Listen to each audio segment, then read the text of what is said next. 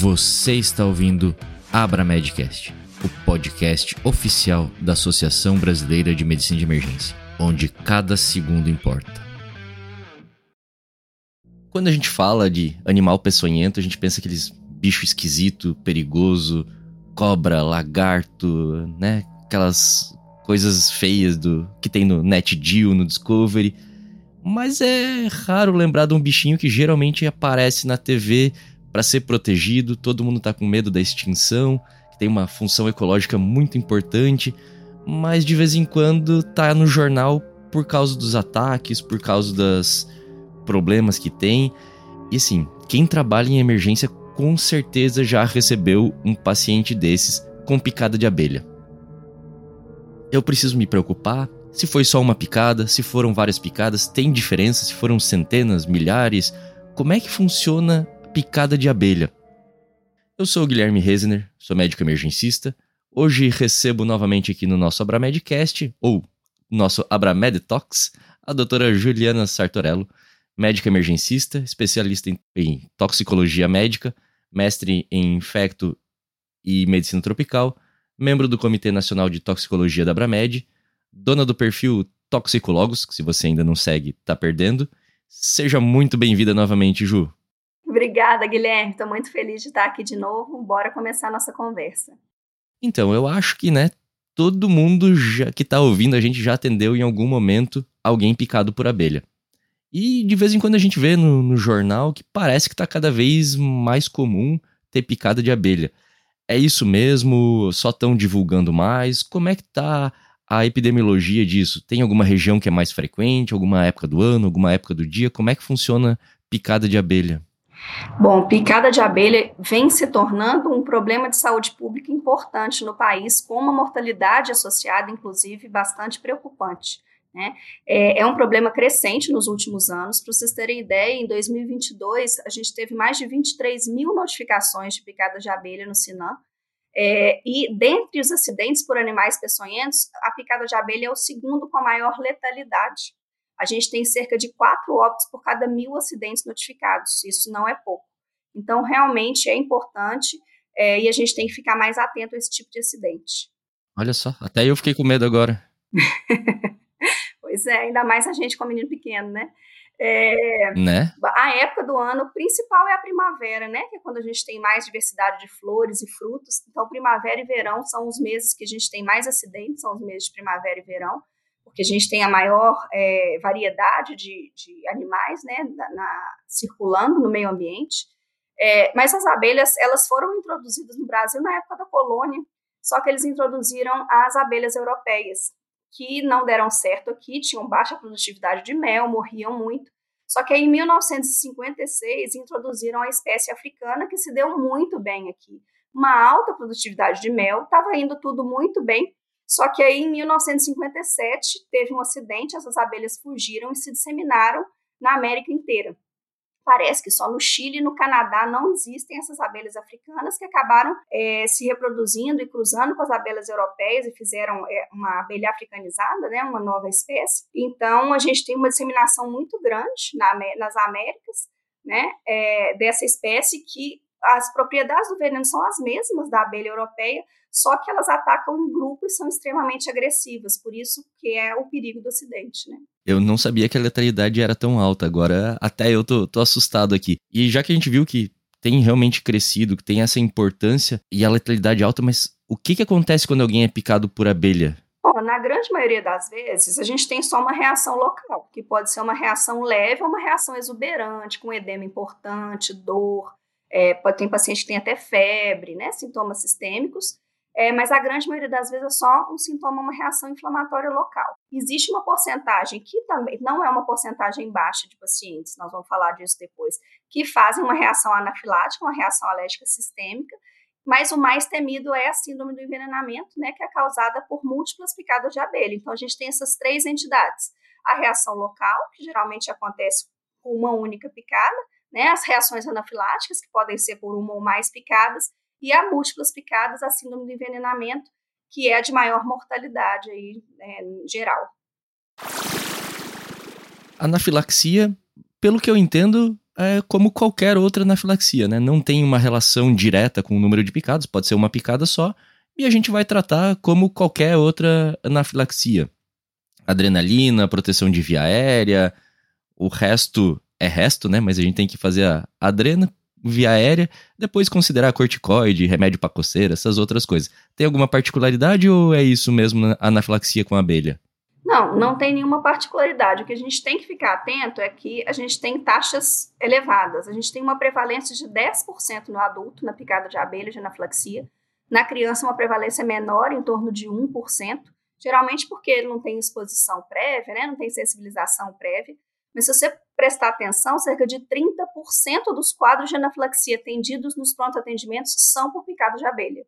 Então, é, existe uma relação importante entre a picada e o aparecimento da anafilaxia. Nos primeiros horas pós-picada, é importante que esse paciente seja avaliado, né, a parte cutânea, sintomas gastrointestinais, sintomas respiratórios, cardíacos, para ver se ele não está desenvolvendo esse tipo de, de reação. Mas é desencadeada, né? Identificada a anafilaxia, o tratamento é o mesmo de qualquer anafilaxia, com a base na epinefrina, no uso da epinefrina.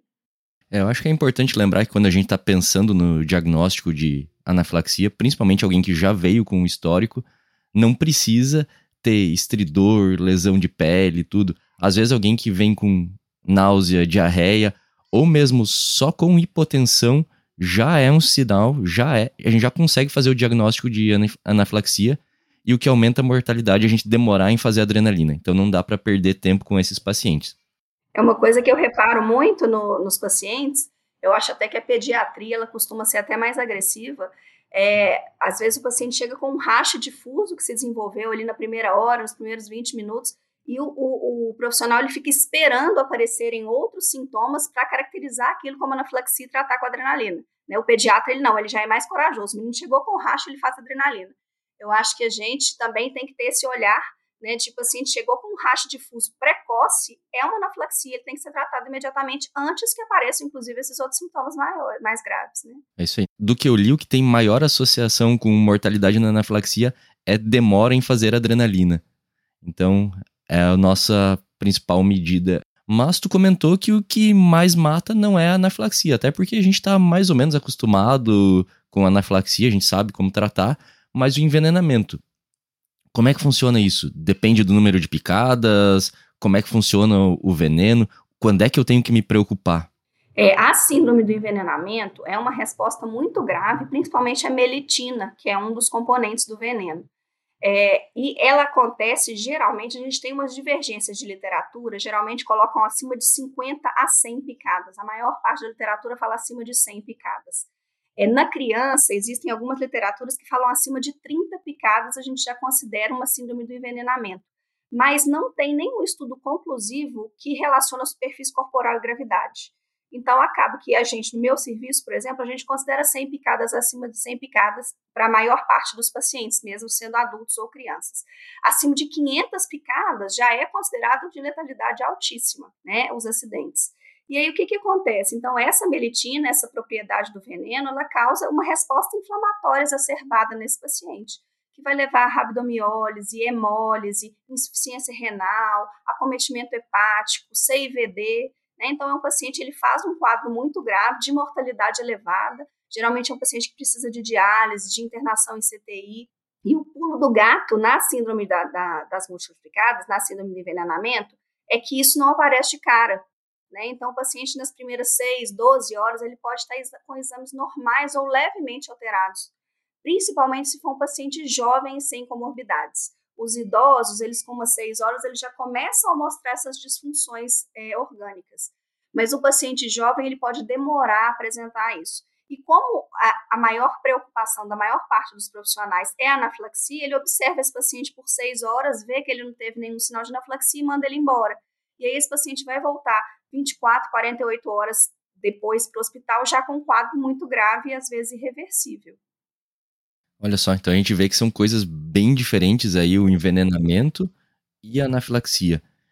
Falou que às vezes vai para o CTI, né, que é um paciente que vai demandar mais cuidado, mas assim, de medidas iniciais, né? Pô, chegou o paciente com mais de 100 picadas, eu tô preocupado com envenenamento, o que que eu faço com, com ele? Tem algum antídoto? Tem alguma medicação?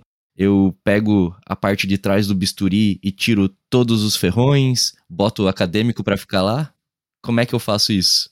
É, até pouco tempo atrás existia esse grande mito, né, de que a gente tinha que a principal coisa que a gente tinha que fazer para esse paciente era tirar os ferrões o mais rápido possível, né, porque a gente ia cessar a inoculação de veneno. O que, o que a gente tem de literatura mostra que nos primeiros três minutos todo o veneno é, praticamente que está no ferrão já foi inoculado. Ele tem uma bolsinha muscular, né, que faz a inoculação desse veneno. Então, a retirada dos ferrões não é prioritária. Ela é importante por quê? Porque o paciente pode ter uma infecção por presença de corpo estranho local e porque é importante a gente contar essas picadas. Então, tirando a, a, os ferrões, a gente conta para saber, ah, foram 50, foram 60, foram 100, foram 500. Então, a gente ainda coloca o acadêmico para tirar os ferrões, né? A gente pode fazer, é, retirar, né, com esse movimento específico do bisturi ou com abaixador de língua, sem ser com pinça, mas hoje em dia a gente fala isso muito mais porque a pinça pode quebrar o ferrãozinho dentro da pele e isso aumenta maior, mais a chance de é, infecção secundária local. A gente ainda põe o acadêmico, mas não é mais com a função de não inocular veneno, né? Que a gente sabe que isso é um mito. É, então, o mais importante para esse paciente é a gente realmente, se ele não tiver contraindicações, começar a hidratar o paciente, começar a avaliar a diurese, deixar esse paciente monitorizado em sala de emergência, é, e a gente ainda não tem isso, né? Mas a gente está recentemente, é, a gente teve uma notícia muito boa de que o soro antiapílico, que já está em desenvolvimento no Brasil desde o ano 2000, ele foi, é, é, já passou pela fase 1, fase 2, agora está entrando na fase 3, né? A patente dele foi deferida, né, pelo INPE. Então, é, eu acredito que daqui a pouco a gente vai ter esse soro disponível que vai funcionar como um antídoto especificamente para as múltiplas picadas, ele não vai ser um antídoto no caso de anafilaxia, mas a gente não tem, ele não é uma realidade ainda para os serviços. Eu, como trabalho num centro de referência, a gente vai ser agraciado agora na fase 3 com soro antiapílico, vai chegar para a gente, para a gente testar nos nossos pacientes. Então vai ser muito bacana, né? A espera da fase 3 é que sejam em torno de 500 pacientes testados no país. É, mas hoje em dia o que a gente tem é o tratamento suportivo mesmo e muita atenção, acompanhamento laboratorial desse paciente e tratamento de cada uma das complicações quando, ela for quando elas forem aparecendo. Legal, então esses não precisam mais ir no, na parte de trás da ambulância tirando cada ferrão. Já fiz isso, mas não, não faço mais. Se você pegar o paciente nos primeiros três minutos de picada é bom, mas se não for nesse, nesse tempo inicial, aí você pode, não precisa preocupar com os ferrões, não. O problema é que pegar o paciente nesses três minutos, provavelmente as abelhas ainda estão atacando e vão te atacar junto, né? Você vai ganhar de brinde várias picadas também. Então a gente tem que tomar cuidado aí com, com a rábido, com a insuficiência renal, até a gente ter o tratamento do, do soro, porque assim como cobras, é um animal peçonhento, né? Inocula o veneno. A gente não geralmente não liga muito, mas a gente vai ter aí talvez no, nos próximos anos. E por enquanto, então, vamos cuidar do, do rim do paciente. E acho que é importante sempre ter o acompanhamento. Pelo menos aqui em Santa Catarina, acho que aí também tem um Ciatox muito forte com 0800, que para quem está num local que não é um centro de referência, é uma excelente maneira de você saber o que fazer com o paciente, né? Ligar para lá e é, ter essa discussão com alguém que está mais acostumado com esses pacientes? É, infelizmente, a gente não é incomum ligarem para a gente já tardiamente, com dois, três dias de evolução, sem inclusive entender o quadro do paciente, né? Porque ele faz é, uma insuficiência de múltiplos órgãos, né? uma falência orgânica múltipla, fígado, hemólise, distúrbio de coagulação importante. Então, quando eles, eles sem entender o que está acontecendo, porque não ligaram precocemente para saber o que, que podia ter sido feito. Então, é importante, se o paciente foi picado por muitas abelhas, liga para ter orientações que a gente pode fazer coisas antes do paciente chegar nesse nível de gravidade. Né? Assim, acho que basicamente isso que a gente tem para falar de abelha. É um assunto que se deixar dá para entrar em mais, mas para quem tá na emergência, acho que sabendo diferenciar aí é, anafilaxia do envenenamento já é um, um, bom passo bastante importante. E o que que você acha que assim, da, quando vai atender alguém picado por abelha, o que que o médico não pode esquecer? Qual que é a parte mais importante dessa nossa conversa, Ju? Então, primeiro, as duas coisas principais são saber identificar os sinais de anafilaxia, né, precocemente e tratar adequadamente, de preferência com a epinefrina o mais precocemente possível. E nos pacientes que não desenvolveram esses sinais de anafilaxia e que tiveram mais de 30, 50, 100 picadas, é importante fazer esse acompanhamento laboratorial e clínico nas primeiras 24 horas. Os pacientes que receberam, como a gente não tem consenso na literatura desse número de picadas, acima de 50 picadas, geralmente no idoso frágil ou numa criança, a gente já mantém esse paciente por 24 horas internado, é, realizando esse laboratório, monitorizando diurese, é, fazendo monitorização dos sinais vitais. Então, é importante o paciente com múltiplas picadas ser observado por pelo menos 24 horas, identificando se qualquer alteração orgânica desse paciente, pensar no, no pior, né, e já começar o tratamento suportivo desse paciente. Legal. Nesses 15 minutos de conversa, fiquei com muito mais medo de atender quem foi picado por múltiplas picadas. Eu não sei porque eu tenho esse, eu tenho esse efeito nas pessoas. Depois que elas conversam comigo, elas começam a ficar com medo dos, né, de uma série de, de coisas do ambiente. Não sei porquê. Também não sei porquê, né? Mas acho que é importante lembrar que a anafilaxia não precisa de pele, não precisa de respiratório. São quatro coisas que a gente vai ver. Esses dois, sintoma gastrointestinal que a gente geralmente esquece, hipotensão, né? O efeito cardiovascular que às vezes a gente também esquece e um paciente só com hipotensão pode já ser anafilaxia. Passou de 50 picadas, pensa em envenenamento e fica esperto. Muito obrigado novamente por ter aceitado o nosso convite para conversar aqui no nosso episódio do Abramed Talks. Um assunto que cada vez mais na mídia, cada vez mais comum, cada vez mais aparecendo no pronto-socorro. E também que tem mostrado o potencial do Brasil aí com inovação, desenvolvendo um soro antiapílico. Como tu disse, né, já a abelha africana e africanizada já está tomando o mundo inteiro e provavelmente vai ser um problema global aí Ainda mais agora que tá todo mundo protegendo e querendo aumentar o número de abelhas no mundo, né? Então tudo tem seu lado bom e seu lado ruim, eu acho, né? É, com certeza. Acho que a informação é que é a base de tudo, né? É, eu esqueci de falar, é, o soro antiapílico ele é desenvolvido pelo CEVAP de Botucatu, na equipe do, do Dr. Rui Seabra, em parceria com o Vital Brasil. E realmente é super importante essa iniciativa do país, uma tecnologia muito, uma tecnologia de ponta, e a gente tem que sentir orgulho mesmo dessa iniciativa. E eu agradeço novamente. E estou aí toda vez que você quiser ficar com medo de algum bicho, de algum produto, você só me chamar que eu estou aqui. Não se preocupa que eu já tenho bastante medo, mas a gente tem bastante coisa de tóxico para conversar ainda. Ainda temos que voltar para nossos antídotos no, no pré-hospitalar para conversar sobre isso. Não deixe de seguir o Abramed no Instagram.